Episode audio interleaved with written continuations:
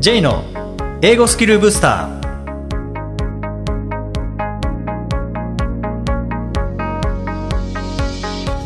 こんにちは J こと早川浩二ですこんにちは、アシスタントなきです。この番組は旅行や仕事で英語を使えるようになりたい方、TOEIC などの資格試験の勉強をしている方、英語学習へのモチベーションを高めたい方にスキルアップのコツをお伝えしていく番組です。J さん、今回もよろしくお願いします。よろしくお願いします。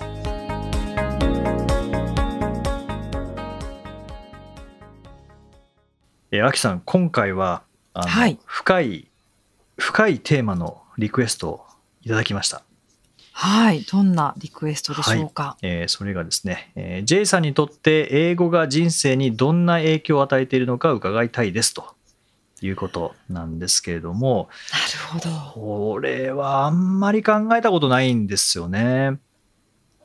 まあでもあ、の英語というものが単純にこう語学の勉強という部分だけではなくてまあ人生にどんな影響を与えたかっていうまあ一つの事例としてまあお話しすることがまあどなたかの役に立つかどうかわからないですけどもああそういうケースもあるんだなっていうふうにあの知っていただけるのは何かプラスになるかもしれませんので、えー今回このテーマでいきたいと思いますけどもはい。まあ英語をやっていてよかったっていうのはまずありますね。でうんあのこれをこのテーマ見て考えたのがその英語英語によって変えられたっていうのは多分ないと思うんですけどでも英語経由で引き出してもらえたものっていうのは、まあ、3つあるかなと思ってでそれはい。がまず自信うん。で好奇心。はい。で3つ目がスキルうんですね。うん、でまあそれまではあの知らないとかできないっていうのは僕にとっては怖いだったんですよね。うんまあ、特にあのまあポッドキャストでも何回かお話ししたかと思いますけどもあの僕中学3年間不登校だったので、まあ、そこでこうまあまあ、12歳13歳までに積み上げてきたものがまず止まってしまったとかではい崩れてしまったとか、失ってしまったものっていうのはやっぱり多かったんですよね。でまず学習は止まりましたよね学校行かないので。はい。で友達もいなくなりましたよね学校行かないので。うんうん、っていうところで、まあ、線路からこう外れてしまった絶望感っていうのは正直、まあ、中学校1年生でこう感じたんですよね。はい。で、まあ、高校からこう復活してそして、まあ、勉強はまあよく分からずに、えー来ましたけどもで高校2年生の10月に英検4級受けて、うんまあ、不合格という感じでこれなんで受けたかというと英語が好きになったわけではなくて自分の中にこう検定ブームというのが起こっていたので漢字検定とか簿記検定とか電卓検定とかいろんな検定を受けていく中であ英検受けたことないなと思ってそれで受けたのが英検だったっていうだけなんですね。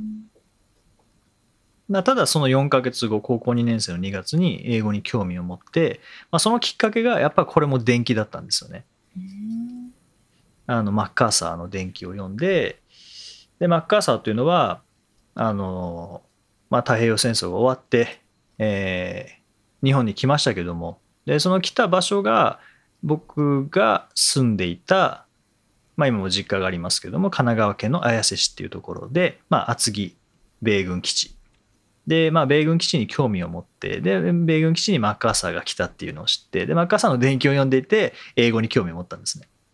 うんでそれがまあ英語との出会いではあるんですけども、まあ、その後こう塾で勉強英語勉強したりとか、まあ、英会話学校通わせてもらったっていうことで、まあ、音と文字同時に学べたりとかあとまあ教材全部音読したんですよね。やっぱ英語の音っていいなって思ってたので。うん。で、まあ、その後こう進路を決めるっていう段階でいまあ、未だに覚えてますけどね夏休みですよね。夏休み明けかな？だからちょうど今ぐらいかもしれませんね。あの進路どうするかっていうところであのせん、まあ、専門学校で英語学びたいなっていうのはもうその時は思ってたのでで英語の専門学校がい一つだけ来てたんですね学校に。はい。でそこの説明を聞いて面白そうだなって思ってで僕はすあの質問したのがどのぐらいの英語力だったらついていけますかって聞いたんですね僕は英検4級不合格のレベルですからねその時もそしたら英検3級ぐらいあればなんとかいけると思いますって言ったのであ3級だったら頑張れば取れるかもしれないと思って、うん。まあ、高校3年生の僕はあのそこでやる気になってで勉強して、えー英検4級に合格しました。3級はちょっと難しくてあの受けてなかったですけどね、うん、でまあそこからですよね、えーまあ、実際入学して専門学校入学してで、まあ、ここであの挑戦したのがスピーチコンテストだったんですよね。まあ、英語のスピーチコンテスト。で、これが日本語のスピーチコンテストだったら僕は挑戦してなかったですね。ああ、なるほど。まあ英語だったからっていうのが。英語でスピーチしたかったんですね。英語だからやる気になったんですね。そうです。ね。英語だからやる気になりまし。た日本語は喋れるので、人前では話せないですよ。人前怖いのでうんうんうん。何よりも怖かったのは人前なので。ね人前では話せなかったですけども、英語のスピーチ、スピーチだったらやってみたいと思ったんですね。ああ、でもそれって確かに、日本語だったらやらなかったってあれ大きいですね。そのうん、英語だからこそっていう、英語経由ですね、まさに。挑戦ができたのは。そうなんですよね。で、なんでかというと、まあ、その時、あの、当時のクリントン大統領が、やっぱ何万人の前でこう喋っていて、それがかっこよく思えたんですよね。あまあ、英語もペラペラですしね。あ。だから、あの、こういう風にな、人前で喋れたら、あの、いいな、かっこいいなってもう単純な憧れですよね。そこにスピーチコンテストだったので、ああ、なるほど。うん。まあでも今かっこよく言いましたけど、本当は友達から、これやってみないって言われて、いや、いいよって。いいよってあの断ったつもりだったんですけどね。あの、いいよって捉えちゃったみたいで。えー、ろそうなんですか？いうのが、あの、本当です。ええじゃあ断ってたつもりだった。やる気はなかった。その時にはでもね、やっぱりやったのは、そこに憧れがあったからだと思うんですよね。ああ、うーん。なるな本当に嫌だったらもう、いや、やっぱり無理って言ってたと思いますからね。そうですね。うん、でも、やっぱまあ誘ってくれたっていうのは一つ、自分からはやっぱいけないですね。そんな怖いこと。挑戦したくてあも、ーうん、しようと思ったとしても、やっぱり無理だと思うので、でもまあ、そこで友達が、いまだに覚えてますね、あのシーンって。友達が、これスピーチコンテスト、これやってみないって言ってくれたところのシーンは、いまだに記憶にあります。へえ。ちょっとしたことですけどね。ちょっとしたことなんですけどは、ね。うん、自分にとっては大きなことだったんでしょうね。あだからもう本当はもう知らないできないっていうのはもう怖いっていうものでしかなかったのにもう英語知らないできないものを始めたことによって知らないできないは怖いんじゃなくて知らないできないは面白いかもよって多分変わったんですよね。だから英語できないけど英語でスピーチコンテストって両方とも知らないできないものをに挑戦しようと思ったのはやっぱりそこから生み出してき生み出された好奇心まあまだ自信にはなってないですけどね。好奇心がもう最初ですよね。うんだからもう完全に新しい自分を作り上げていくイメージだったんでしょうね当時。そんなことか、まあ、あの自分で意識はしてなかったですけど今振り返るともう英語も話せない人前でも話せないのに挑戦したのは新しい自分を作り上げていきたいっていうなんかそんな感じがしますよね。別人格のひもう一人の J さんみたいな感じですかね。あそうですねやっぱりまあそれまで、まあ、中学校3年間不登校でしたし高校でもあのそんな高校楽しかったかというと、まあ、つまんなくはなかったですけど楽しくもなかったので、まあ、まあパッとしない感じ、でうんまあ、そこでこう英語と出会って、まあ、その中でまたゼロからこう作り上げられるのでであれば自分が作り上げたいイメージに沿ってできるっていうのは多分あったんでしょうね。だからまあ本当にあのアキさん言われた別人格これが出来上がってで当時はあの英語だったら人前で話せるけど日本語だったら人前で話せないってなったんですね。へえ。あ、それは経験を経てってことですか？スピーチの経験を経て。ねはいはいあでまあ、スピーチを通したことによって、もう本当に5分のスピーチ4ヶ月で暗、4ヶ月かけて暗記しましたからね。どんなに緊張しても絶対間違いないっていうぐらいまでもう CD みたいになりましたよね、頭の中が 絶対間違いないっていう。うん、まあそこまでやったので、そこをスピーチの中で使った表現とか構文とかは自然に使えるようになったんですね。あとは単語の入れ替えだけになったので、英語力も高まりましたし、だから本当にあの英語だったら人前で喋れるけど、日本語だったら喋れないっていうのが完全にこれ変わったんですね。なるほど。その調整をするときって、できないかもしれないの方が強ければ人は挑戦しない気がするんですよね。でも、できるかもしれないの方が若干多ければ挑戦するのかなと思うんですけど、うん、その時の J さんとしては、やっぱりやってみたらできるかもしれないなとかって思ってたんですかねそれとも、その憧れっていう部分が後押ししたことの方が強いんですかねできるできないじゃなくて。ああ、もうできるできない考えてなかったです。なんでかっていうと、多分、あの、そもそもできないですもん。ええそれで挑戦ってできますか？英語も喋れないし、人前でも喋れないので、できないんですよ。できるできないじゃなくて、できないなんですよね。できない。うんうん。うん。でも多分先生の話聞いてなんかやる気になったんじゃないですかね。英語喋れないんですけど大丈夫ですか？みたいな。大丈夫大丈夫みたいな。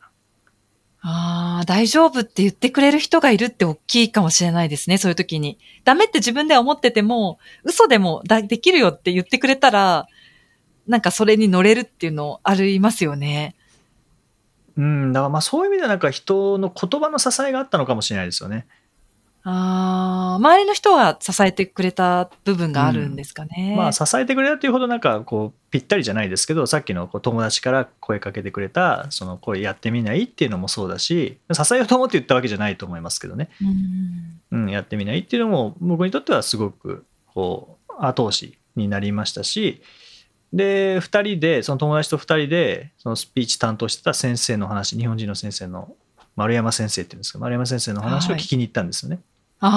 で何を話してくれたかは全く覚えてないんですけどまあそこで多分やるって決めたのでなんかあできそうだなって思ったのかもしくはあやってみたいなって思ったのかですよね。すごいですね。自分ではできないと思ってても、やりたいことを、をに向かって突き進むエネルギーってすごいですね。そう考えると、なんか、こう、できるできないに焦点当てて、やるかやらないかを決めちゃダメな気がしますね。うんまあ当時の僕はそんなことを考えてないですけどね。突き進むぞみたいなできないかもしれないけど突き進むぞみたいなそんなことは考えてなかったですけど、やりたいからやるっていうう。ん、まあ憧れが勝ったっていうことなんでしょうねきっとこ憧れというのか好奇心というのか、うん、まあ少なくとも知らないできないが怖いだった状態は英語であれば離れることができたのでこれは大きかったですね。いいですねうー。んまあ、あとはもう一つはあの、まあ、中学校3年間不登校だったことによってその友達ってどうやってつくんだっけなみたいなのも分かんなくなってたのでやっぱコミュニケーションはすごく苦手サニーさんもインタビューであの言われてましたけどコミュニケーション取れなかっただけど英語をややることによって、まあ、そういうのもだんだんと克服できたっていうふうにおっしゃってましたけど僕も全く同じで英語をやったことによって、まあ、これもなんか新しい自分を作れたんでしょうね。ううんんそこはそう日本語でできなくなってしまったものを英語で英語経由でですねあの英語だったらできるとかじゃなくて英語を通してコミュニケーション取らなきゃいけない言語ですからね英語って。そうですね。うんでまあそこを通して日本語の方も引っ張ってってもらったみたいなところはありますよね。へえ。なるほど。うんまあもちろんあのそういうこう内面的な部分だけじゃなくてあの視点とか視野としても、まあ、海外に目がいったっていうのはありますよね。ああ、そうですね。うんで海外に目が行くことによって、まあ、日本との、えー対比ができたりとか海外で起こっていることを日本語ではなくて英語であの情報を仕入れることができるようになったりとかあとはまあ海外旅行、まあ、だいぶ遅かったですね。大学卒業の時に僕は初めて海外に行ったんですけども、まあその時にもこう、自分の英語って通じるんだなっていうのをその時初めて知って、まあ、それまでは英語の先生だからなんか分かってくれてんのかなっていうずっと思ってたんですよね。あうん。なるほど。海外に行って英語を喋ってみたらまあ通じたし通じなかったこともありますけど通じたので、ああ通じるんだなっていうところでこう、まあ、地球の、まあ、当時ニューヨークに行ったので裏側に行っても一応話すことはできる。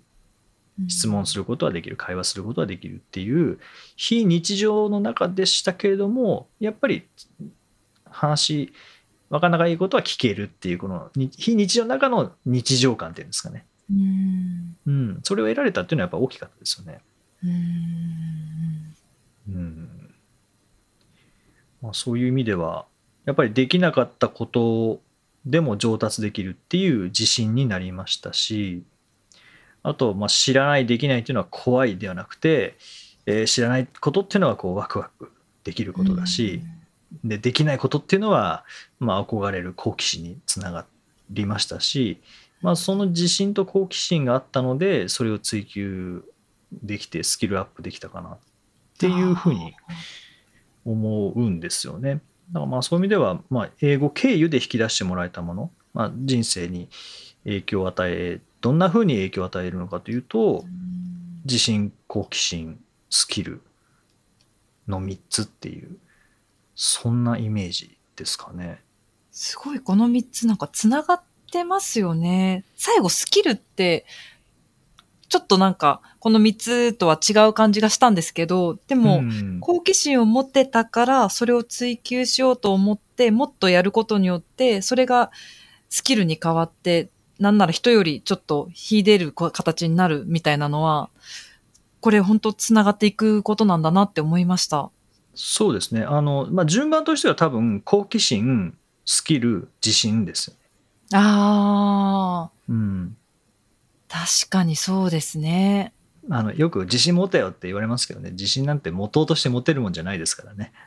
そうですよね。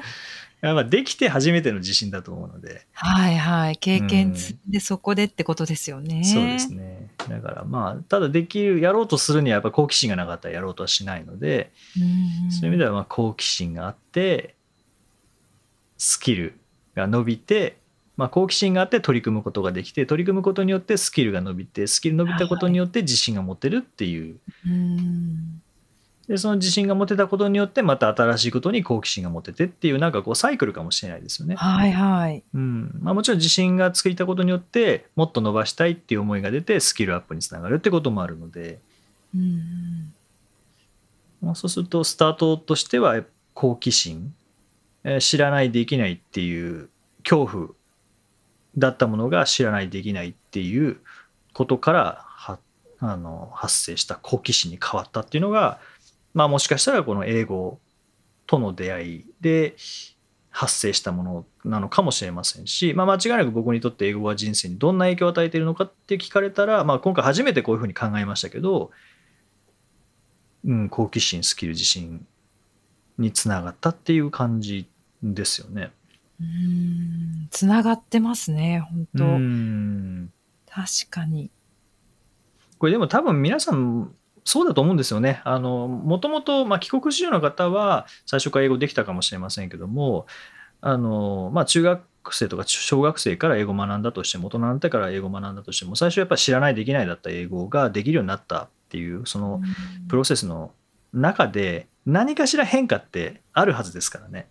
そうですねう。んさっき言っていた、その、海外に行って初めて通じた時の、ちょっとした感動ってありますよね。自分の英語が通じるっていうのは、多分大きな経験ですようね。んそうですね。その学問っていうだけの、その教科書で学ぶ科目としての英語じゃじゃなくて、使えたっていうのがやっぱり大きな経験になるんじゃないかなって思うんですよね、海外行まあった時。それは何より大きいですよね。ですよね。うん、だから例えば英語が嫌いだったとしてもできなかったとしても海外旅行に行って帰ってくる時によしやっぱ英語やろうっていう気持ちになるんですよね。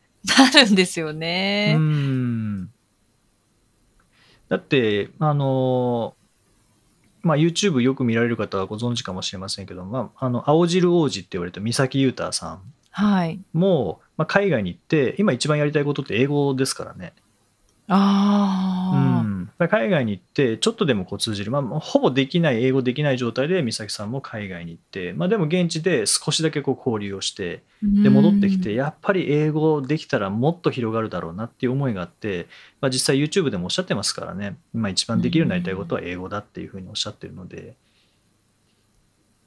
楽しいですしね。なんかうん海外の人と直接やり取りできるって面白いですからね。そうですね。本当に。まあもちろんこれ内面を変えるために英語学習したわけじゃないんですけどね。結果としてそうなりましたけども。として。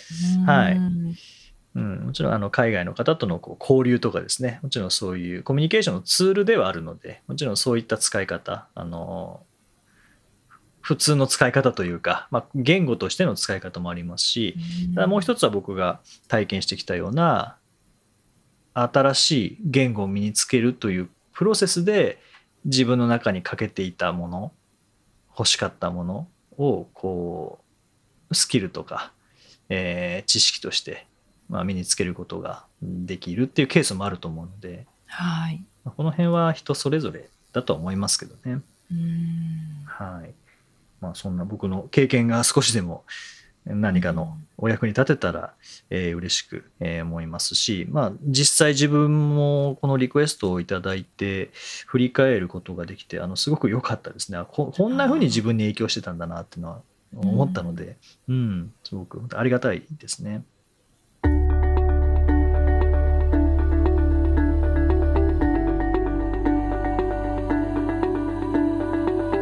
Useful expressions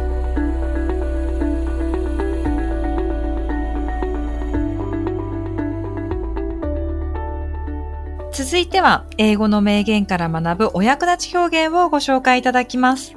J さん、今回の名言は何でしょうか？はい、えー今回はエイミー・タン、まあ、エイミー・タンという人の言葉です。If you can't change your fate, change your attitude. If you can't change your fate, change your attitude. 運命を変えられない場合、態度を変えよう。まあ、こう態度一つでとか考え方一つで変わることって結構ありますもんね。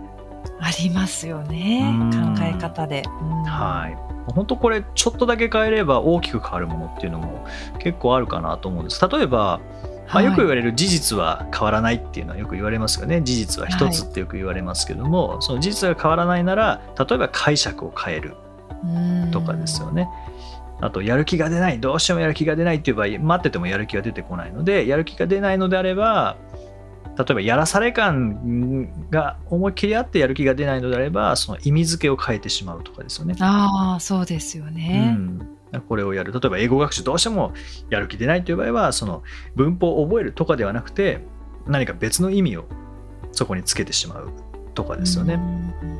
あとは何だろうな例えばまあ自分のためにはちょっとできないやる気にならないっていう場合自分のためにできないのであれば例えば相手のためにやるとかですようん。ね。ああ、確かに。うん、そうですね。解はい釈一つで随分変わりますね。そうですね。でまあ逆でもいいですね。相手のためにはどうしてもやる気にならないっていう場合は 全然自分のためにやるっていうことでもいいですもんね。そうですね。うん、私、料理とかが、私自分だったら何でもいいんですよね。卵かけご飯でも何でも。でも、家家族のために作ってるって感じしますね。一人暮らしとかしたらもう、多分その辺すごいズボラ、ズボラになっていくと思うんですけど、家族がいるからとかっていうのあるかもしれないです。ああそうですね。それはありますよね。うんこれあの地獄極楽の箸の話って知ってますか？わかんないです。何ですか？あの地獄はこう鬼がこのなんか5人ぐらいいて5人,、なのかな？あのちょっと 5匹？5体？5人わかんないです。まあ5人にしときましょうか、はい。5人いてでこうご飯食べるんだけど箸がすっごい長いんですよ。その鬼の持っている箸が。鬼の持ってる箸が。だから、はい。自分で食べようとしても長すぎて口に持っていけないんです短く持つとかっていうのはななしですね。その釜の中に箸入れなきゃいけない。のではい。であので食べようとしても箸が長すぎて自分の口に入んないんです。ねで喧嘩になるっていうのがこれ地獄でで極楽は全く同じ状態なんですよね、あの釜があって長い箸、ただ、はい。